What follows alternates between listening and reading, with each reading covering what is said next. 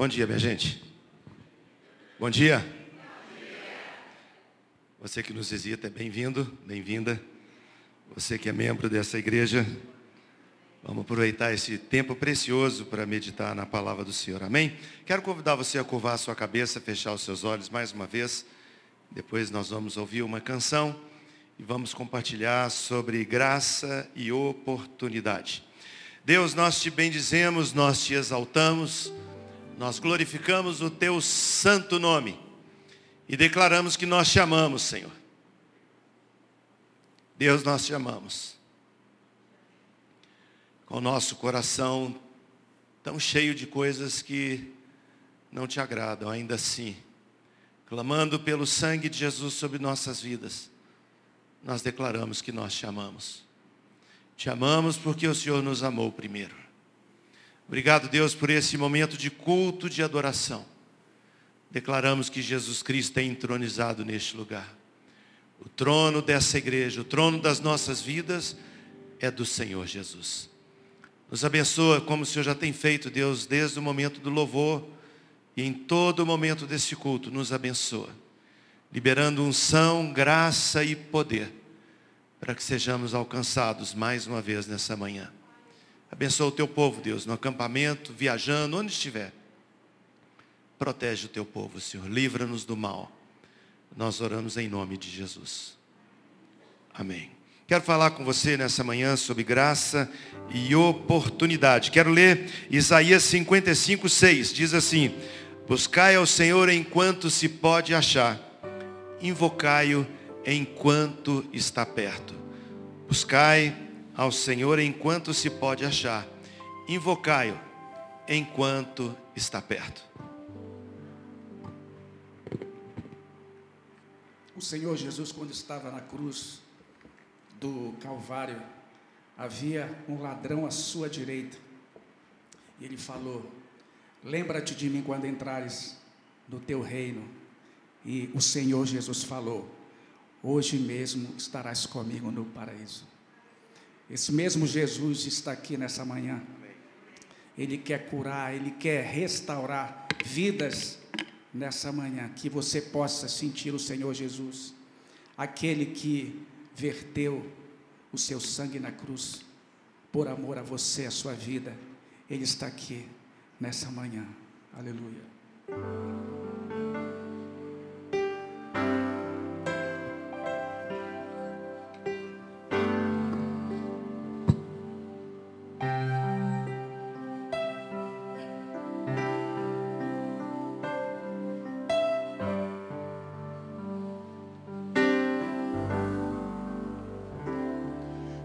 Podia imaginar que um ladrão, condenado por seus erros à prisão, sem a chance de escapar de sua vida, quem pode crer?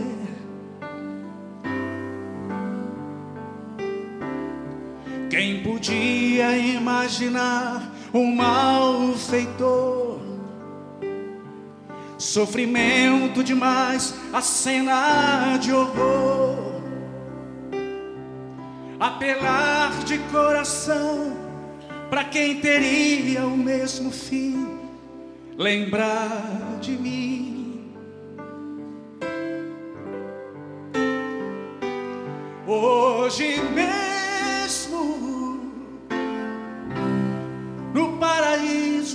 estarás. Hoje mesmo no meu reino santo entrarás. Quem podia imaginar que a vida de um ladrão ainda merecesse renascer? Mas houve tempo para se arrepender. Morrer sem salvação não quis ouvir o ladrão. O Espírito de Deus consegue convencer um morto a viver. Aquele que acredita e entrega o coração. Vai mesmo estar no céu, cantando num bem junto do ladrão. Aquele que acredita e entrega o coração. Vai mesmo estar no céu, cantando num coral, bem junto do ladrão.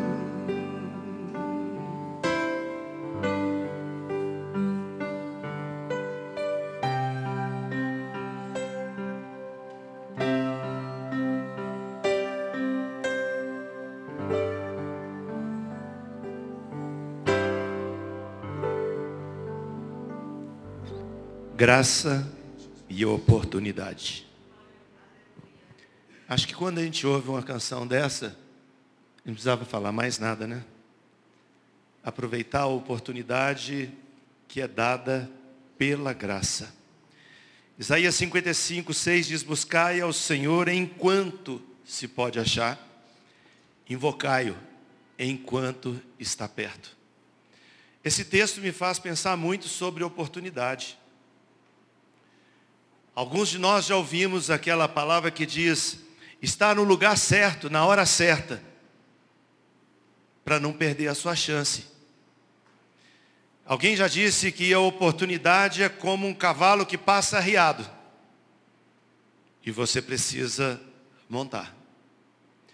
Quantas vezes nós olhamos para trás na nossa própria história e pensa, perdi a minha chance aquela sensação de que estava a hora certa, mas não estava preparado, então eu estava até preparado, mas perdi a hora.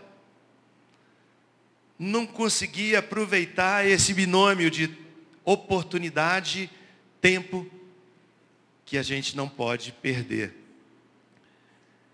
Estava ouvindo a canção dizendo que um ladrão crucificado junto com Jesus e fala com o mestre.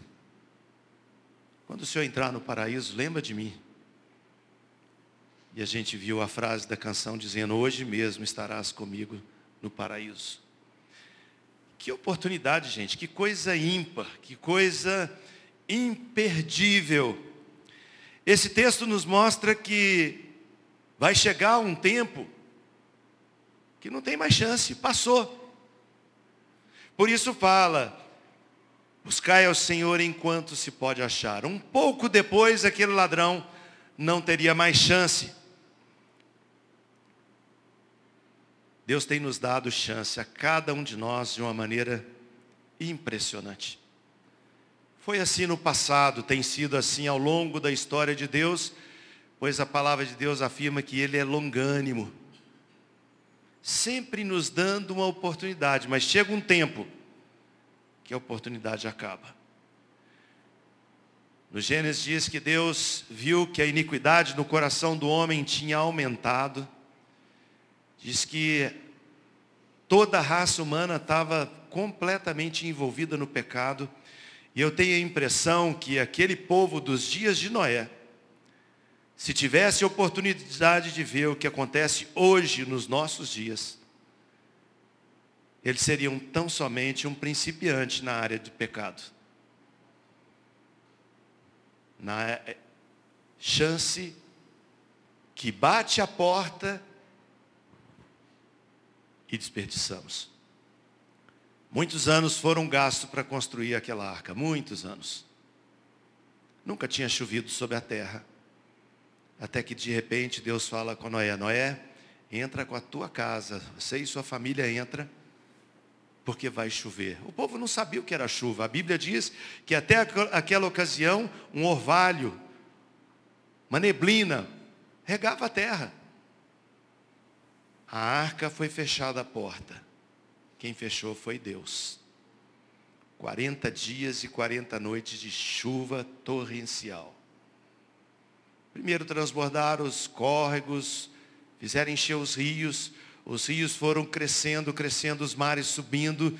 De repente, o povo vai subindo para um lugar mais alto, procurando uma oportunidade, procurando se safar. Parece até história nossa que a gente vê ainda hoje, nosso país e o mundo vivendo esse momento de naufrágio de chuva.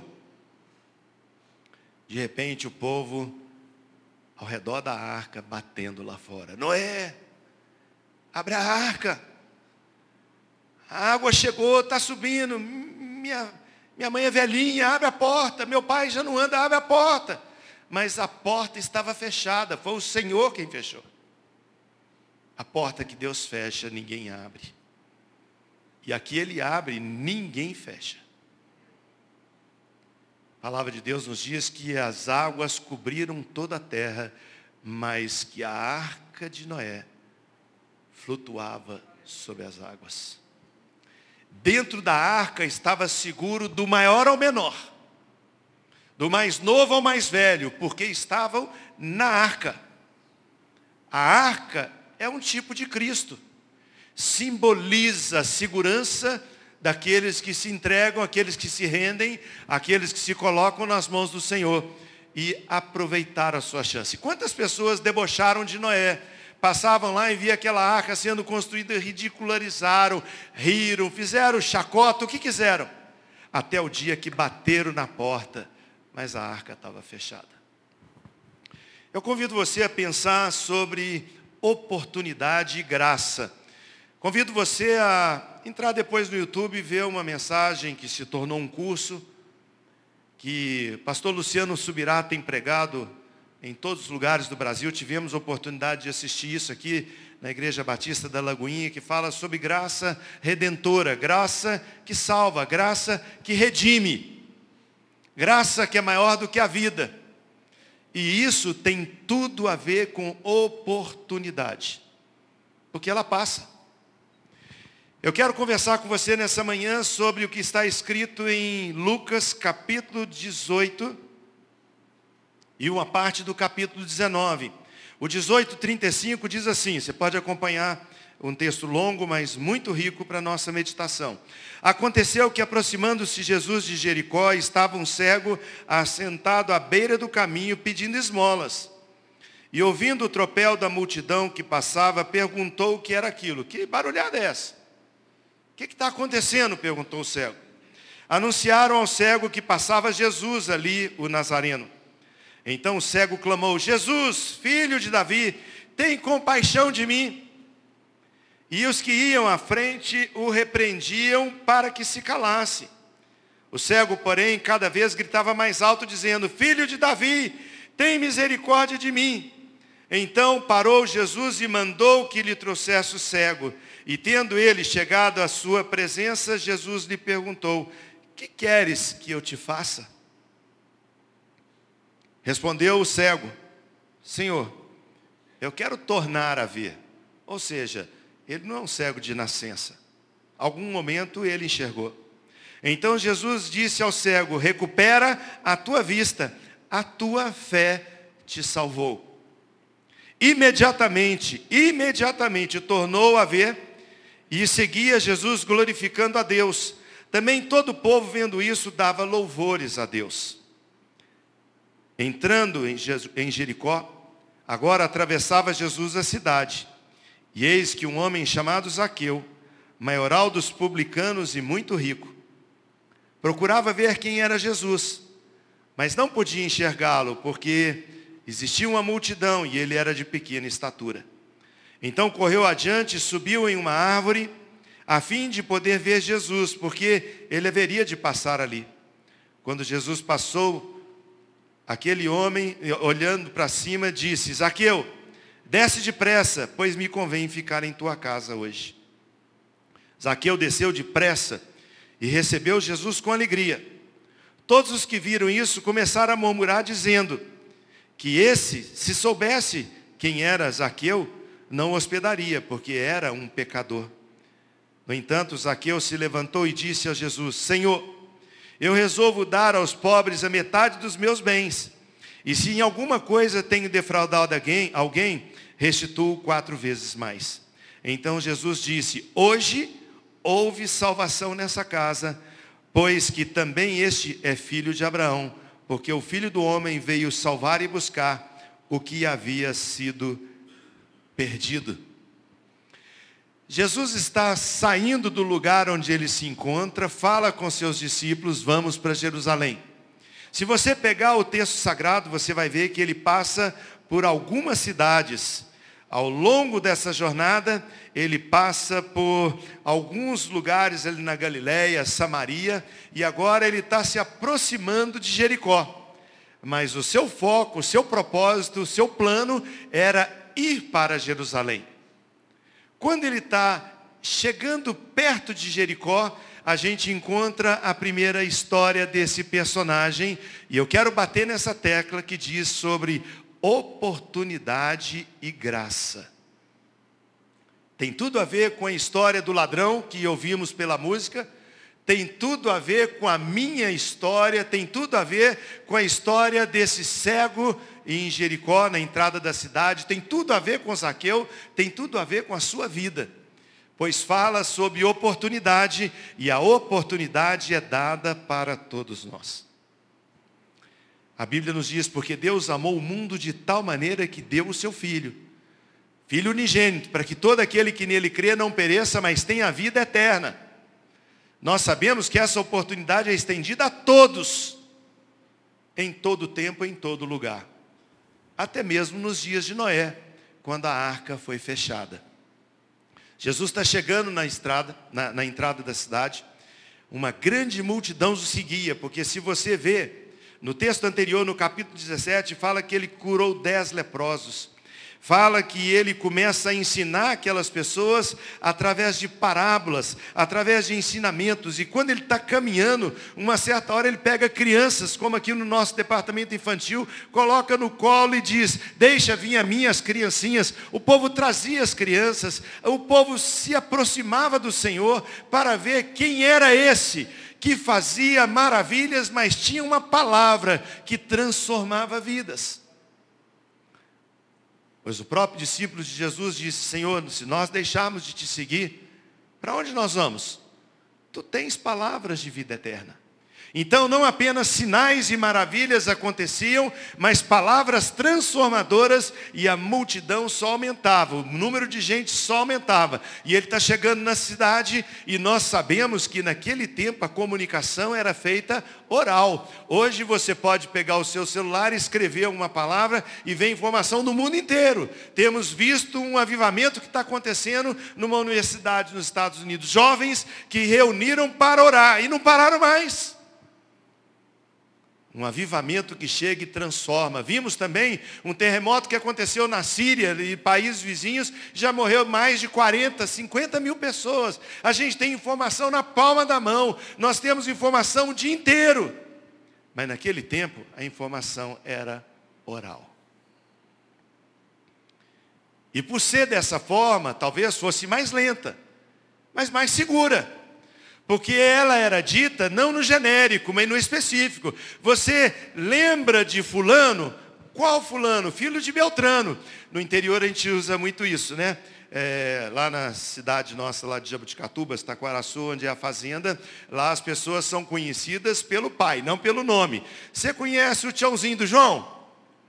Você conhece a, a, a, Maria da Filomena? É tudo assim, todo mundo é de alguém, não é verdade? Então, naquele tempo também era assim. Se você pegar no texto, mesmo texto escrito em Mateus e em Marcos, fala que esse cego chamava Bartimeu. E ele era Bartimeu, filho de Timeu. E esse Bartimeu, filho de Timeu, um dia enxergou. A Bíblia não relata quando, mas em determinada situação ele perdeu a visão. E talvez ali tenha sido a, o precipício por onde ele caiu, porque agora não era como nos nossos dias, como são nos nossos dias, que a gente tem linguagem de cegos, que a gente tem aparelho. Hoje, se você tiver preguiça de ler a Bíblia e colocar um fone no ouvido e apertar o play, você ouve a Bíblia toda falada, cantada. Você tem informação toda. Eu tenho mania de deitar. Eu tenho, ando com um zumbido no ouvido já há algum tempo.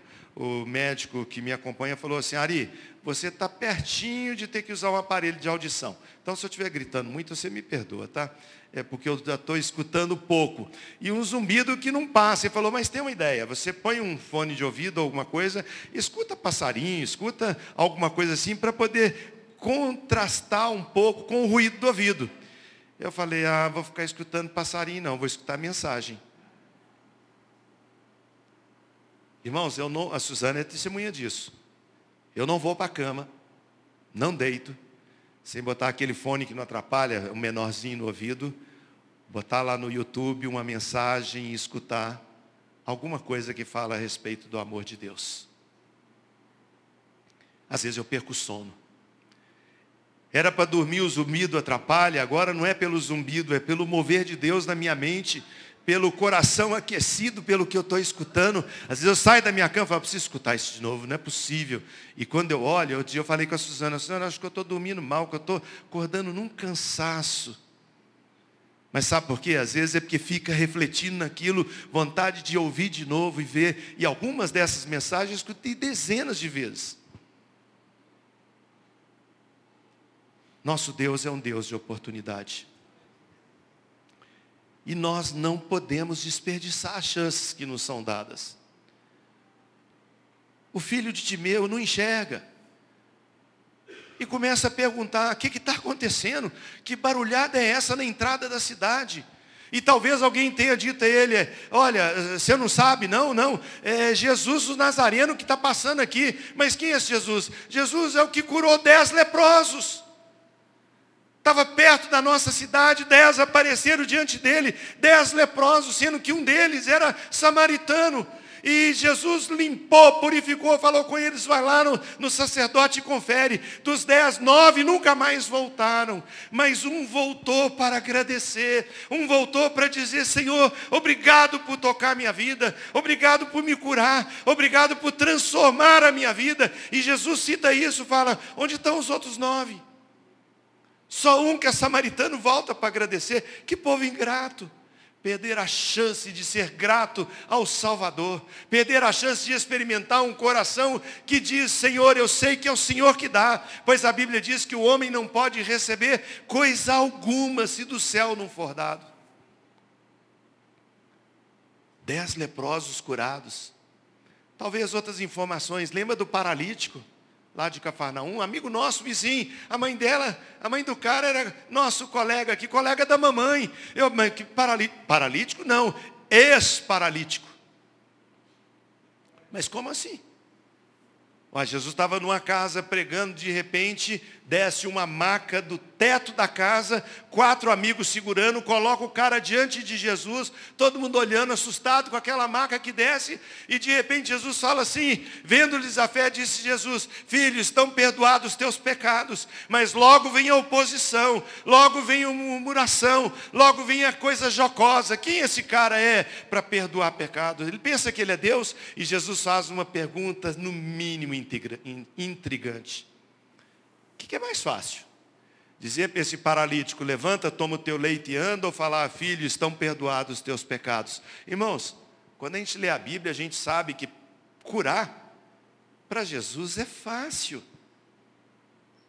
Mas para salvar, ele teve que derramar o seu sangue.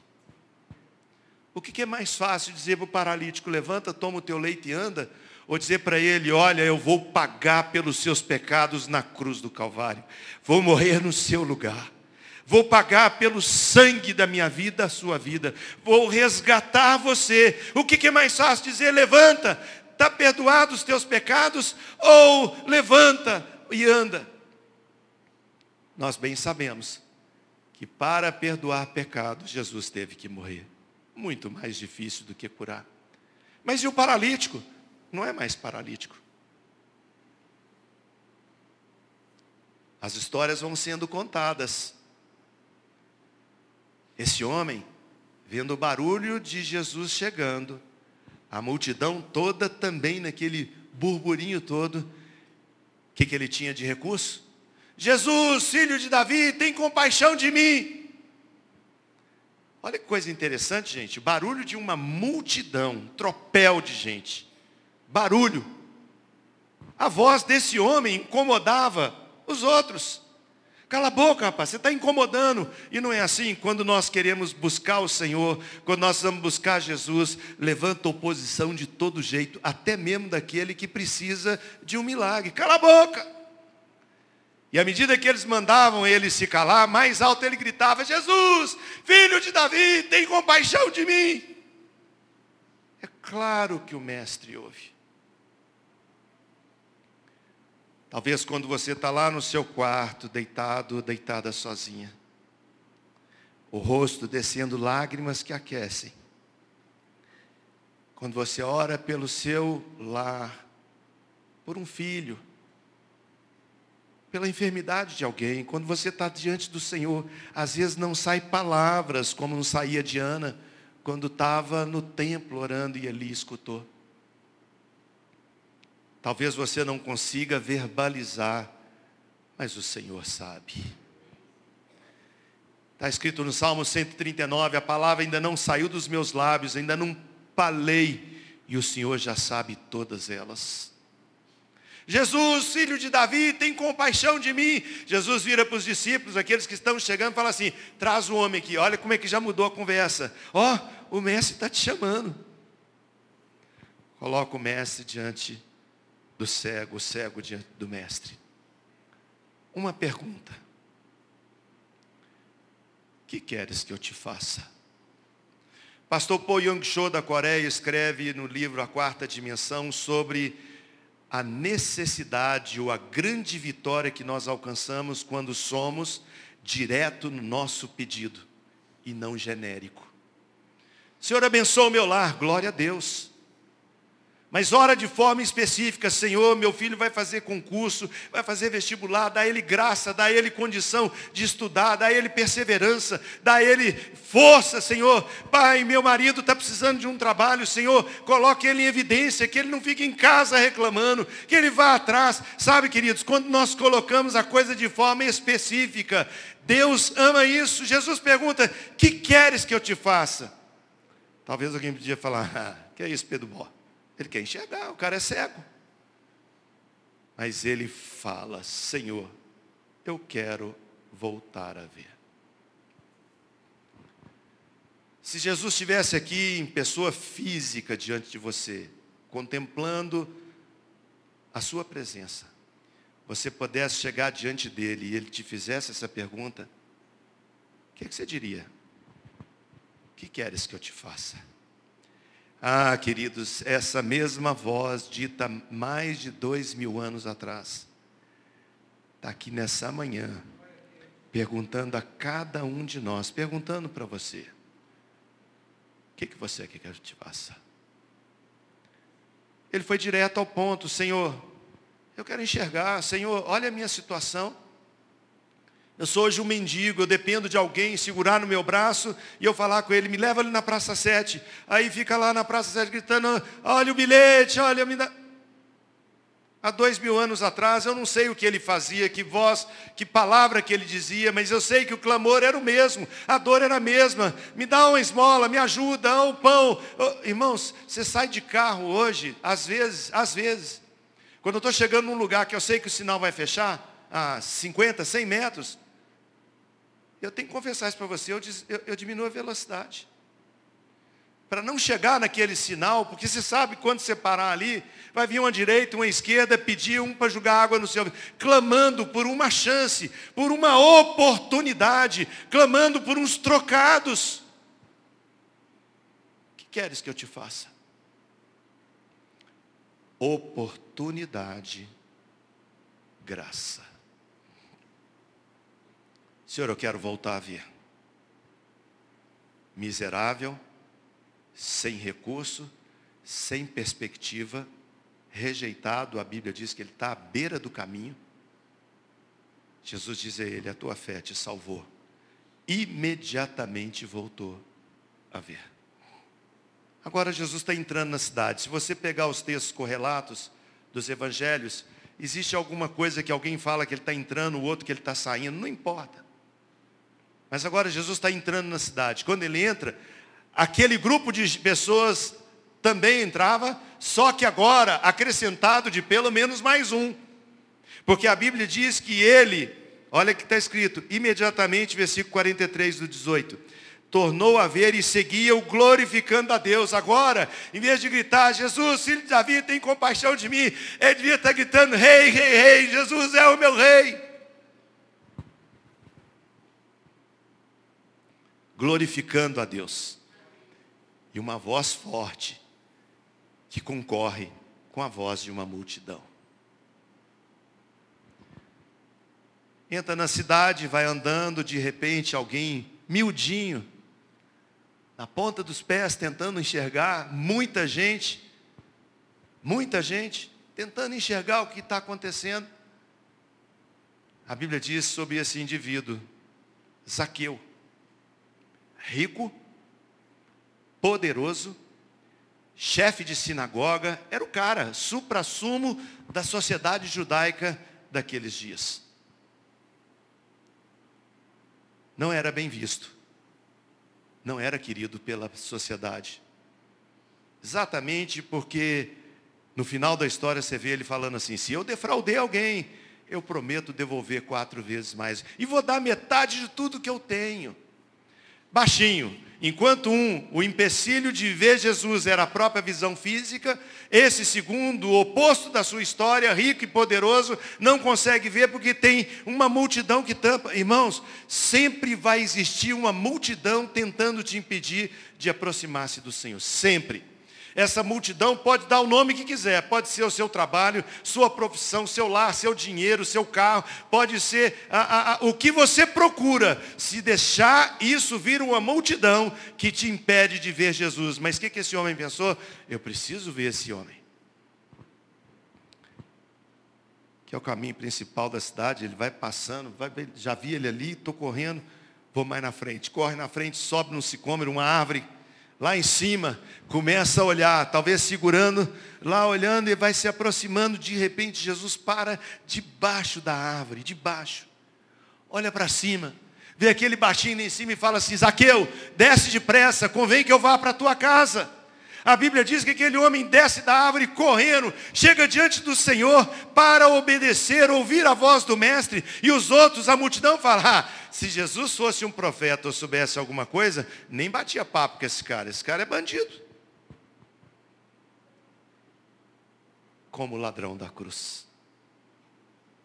Entra naquela casa, expõe o reino de Deus mostra o amor de Deus Pai, a paixão de Deus pelo pedido.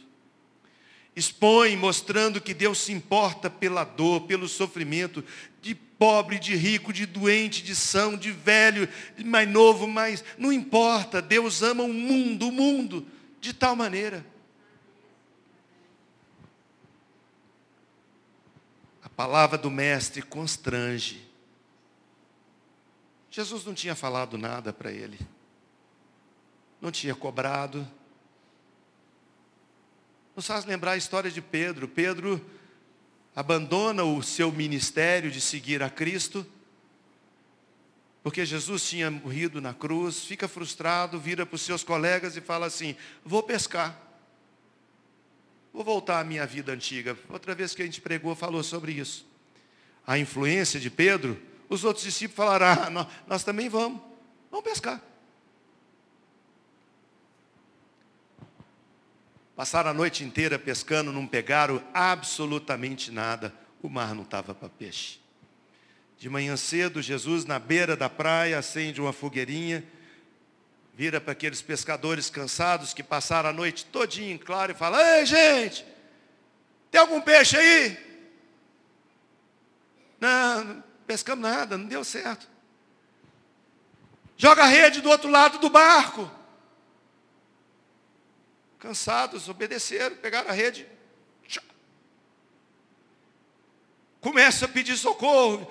Junta outro barco, ajuda, é peixe pra caramba, não vai caber, vem, as redes estão quase arrebentando, ajuda, ajuda. Quando esse milagre está acontecendo, Pedro fala: opa, eu conheço essa voz. Eu sei quem é ele. Se atira no rio, no mar.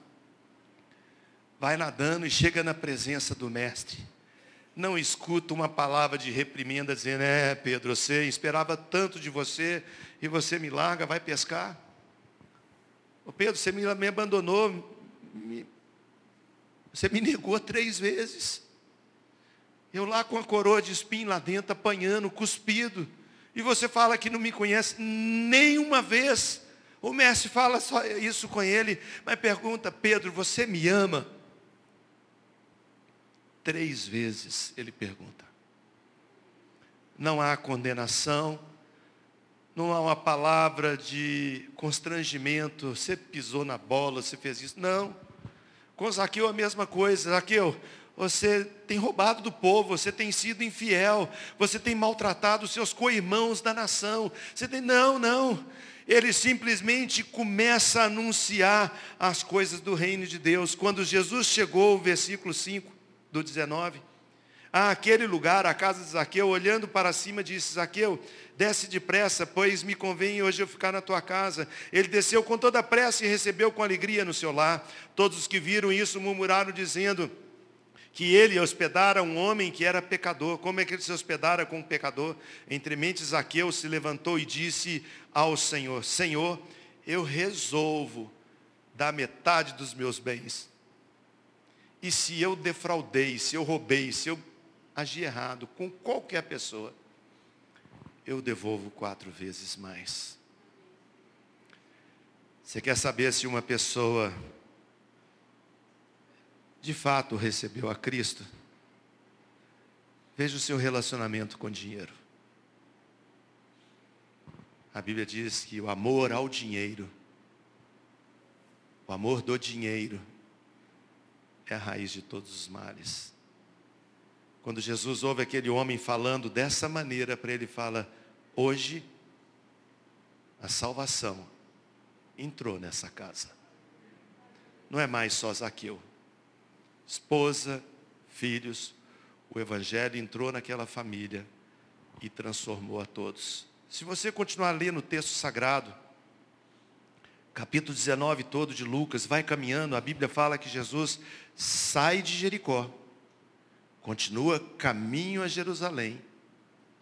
Assim que ele está chegando, o povo coloca palmas na beira do caminho, põe roupa e começa a dizer: Bendito o nome do Senhor, bendito aquele que vem em nome do Senhor, Osana nas alturas. Mas esse mesmo povo, esse mesmo povo, pouco depois, diante do governador, diante de Pilatos, quando Pilatos fala: Vocês querem que eu liberte quem? Jesus, o Nazareno, ou querem que eu liberte Barrabás? A mesma, o mesmo público grita, grita: solta Barrabás, crucifica Jesus, crucifica Jesus, crucifica Jesus.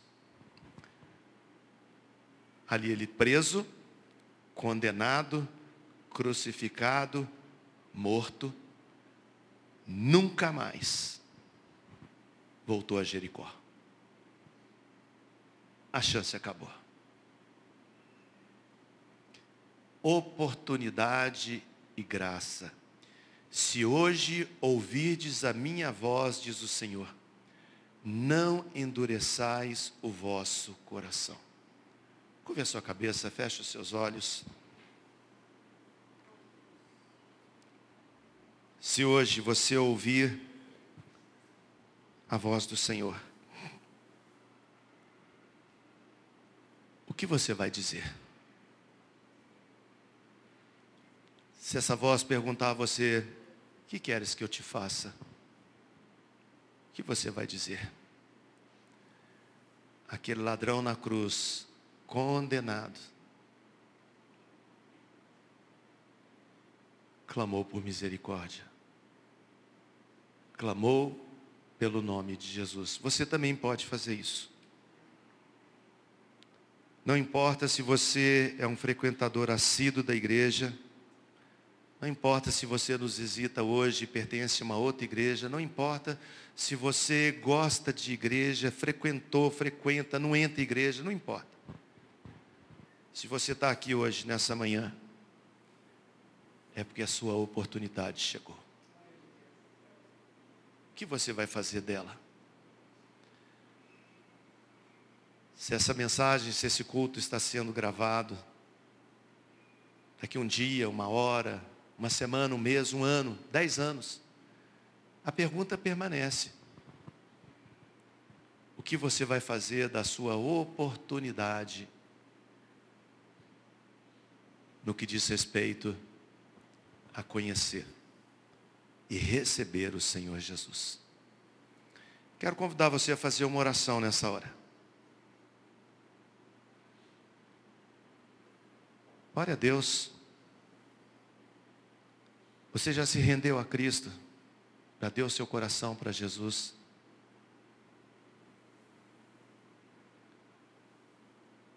Você já pertence ao Senhor e, como aquele ladrão na cruz, pode ouvir no íntimo do seu coração dizendo: Hoje mesmo estará comigo no paraíso. Se você não tem essa convicção, se paira na sua mente alguma dúvida a respeito de salvação em Cristo Jesus, e nunca falou, ou não lembra nem quando falou, se falou, Jesus entra na minha história, entra na minha vida. Se você não pediu que Deus mudasse a sua vida e fosse o seu Salvador,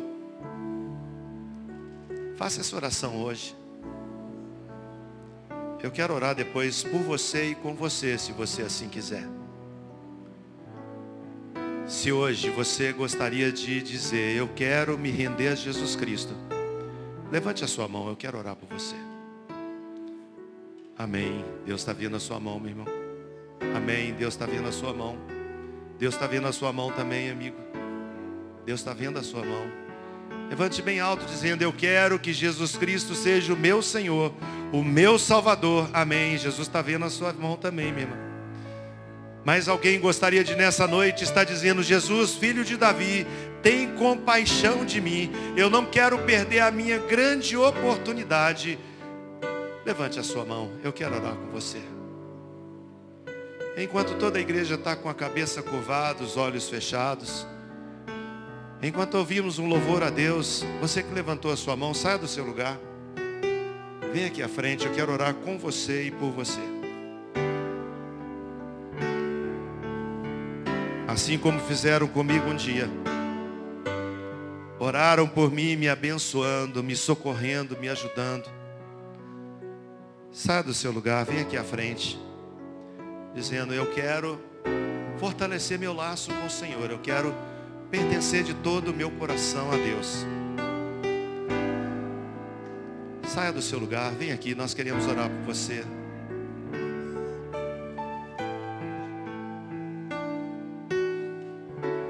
Mas alguém gostaria, outras pessoas levantaram a mão, pode vir.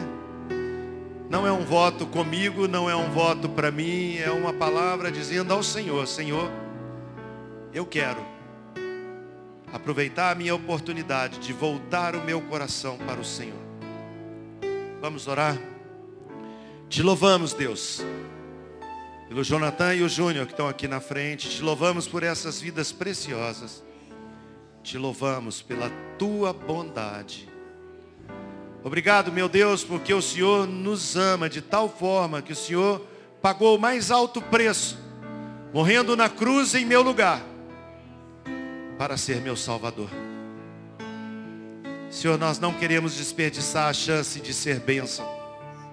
Não queremos desperdiçar a oportunidade de ser servo fiel. Não queremos deixar, ó Deus, passar a chance de ser totalmente do Senhor. Desembaraça nossas vidas, Senhor. Desembaraça nossa jornada. Libera a bênção, Senhor. Libera a bênção, Senhor, em nome de Jesus. A bênção de fortalecer as nossas vidas, de levar-nos, ó Deus, na posição de sermos o que o Senhor planejou para nós. Abençoa essas famílias aqui representadas, Deus. Abençoa os seus lares. aqueles que por algum motivo não vieram aqui à frente, também precisam do Senhor. Abençoa essas vidas. Salva-nos, ó Deus. Como o Senhor disse para aquele homem cego, hoje entrou salvação nessa vida. Como o Senhor disse para Zaqueu, hoje entrou salvação nessa casa. A ti, Deus, toda honra, toda glória, todo louvor, toda adoração. Te agradecemos pelo teu cuidado, pela tua bondade, em nome de Jesus. Amém.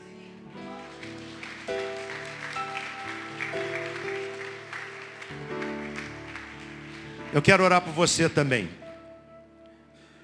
Deus tem incomodado muito o meu coração sobre oportunidades que nós temos perdido ao longo do nosso dia a dia, no que diz respeito ao nosso testemunho cristão. Eu quero deixar aqui uma palavra que eu sei que certamente vai desagradar algumas pessoas. Mas na minha leitura da palavra de Deus, cristianismo e carnaval não tem nada a ver. Absolutamente nada. Como o norte se distancia do sul, crente em Jesus Cristo não brinca, não pula, não dança carnaval ou coisa semelhante. Eu já disse aqui nessa igreja, vou dizer mais uma vez, talvez seja a última, para não ser repetitivo. Eu estava assistindo um jogo de voleibol num campeonato mundial e ele aconteceria num país do outro lado do mundo. Então o horário não batia com o nosso. Eu botei despertador. Falei, eu quero ver esse jogo. Acordei com o despertador e ainda não tinha começado o jogo. Aí mudando de canal, procurando qual canal estava passando o jogo, eu vi um programa que eu nunca mais esqueci, chamava O Homem do Sapato Branco. Não é do seu tempo, esse é só para os mais velhos aqui. O Homem do Sapato Branco. Lá no auditório onde ele estava, tinha um caixão. Um caixão ali naquele lugar. Esse homem estava entrevistando uma mãe de santo. Uma mãe de santo. Toda paramentada, cheia de colar, turbante. Quando ele estava entrevistando essa mulher, ele incorporou um demônio, que ela chama de guia. Quando incorporou, começou a falar uma voz grossa, mudada e assustadora, assustadora mesmo. E essa pessoa falou assim: Me tragam uma galinha preta. Irmãos, eu vi. Trouxeram uma galinha de lá, botaram na mão daquela mulher. Ela estraçalhou aquela galinha com os dentes e bebeu aquele sangue. Eu vi isso. Com aquela voz mudada, ela falou: Esse que está deitado aqui é o Exu fulano de tal. Falou o nome do demônio lá. Ele está assim, mas vai sair no carnaval e vai trazer as vidas para mim. Irmãos, eu arrepiei igual. Carnaval não é para crente. Se você é daqueles que gosta da folia, aproveita, você vai ver repercussão disso. Em poucos dias você vai ver repercussão. E o tanto que isso estraga a sua vida com Deus. Quem teme ao Senhor Jesus Cristo, quem se rendeu a Ele, não tem nada a ver com isso. Eu lamento muito quando eu vejo, às vezes postado no Facebook que eu faço parte alguma coisa, gente do nosso relacionamento fantasiado, pulando e dizendo alegria e tomando umas e outras, vai prestar conta a Deus. Eu queria orar, queria pedir que você ficasse de pé no seu lugar. Nós vamos encerrar. Eu quero fazer uma oração para Deus te fortalecer para que você se sinta fortalecido de não ceder. A Bíblia diz: Eis o pecado está à porta, o seu desejo é contra ti, mas cumpre a ti dominá-lo. Põe a sua mão no seu peito e eu vou orar por você. Deus, em nome de Jesus, nós estamos pedindo luz Senhor, faz com que se manifeste na vida dessas pessoas que estão brincando com o Senhor. Faça com que se manifeste na vida deles uma compreensão, até mesmo uma visão de quem eles estão servindo quando participam dessas coisas. Abre os olhos, Deus. Tem misericórdia. Nós estamos clamando e pedindo, abre os olhos, tira a escama, Senhor. Porque nós entendemos que os filhos da luz não se misturam dessa forma com os filhos das trevas.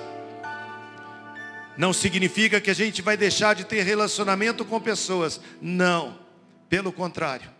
O Senhor deseja semear a nossa vida nesse mundo, para que eles também creiam que Jesus Cristo é o único caminho. Nós repreendemos todo espírito de engano Todo espírito de engano nós repreendemos em nome de Jesus e ministramos sobre nossas vidas, sobre os nossos lares, o espírito de luz que é o nosso Senhor Jesus. Ele é a luz do mundo. Para que a gente, ó Deus, não brinque com essas coisas, mas que a gente te busque de todo o nosso coração. Senhor, a nossa cidade não precisa ser conhecida como capital dos bares muito menos como capital do carnaval.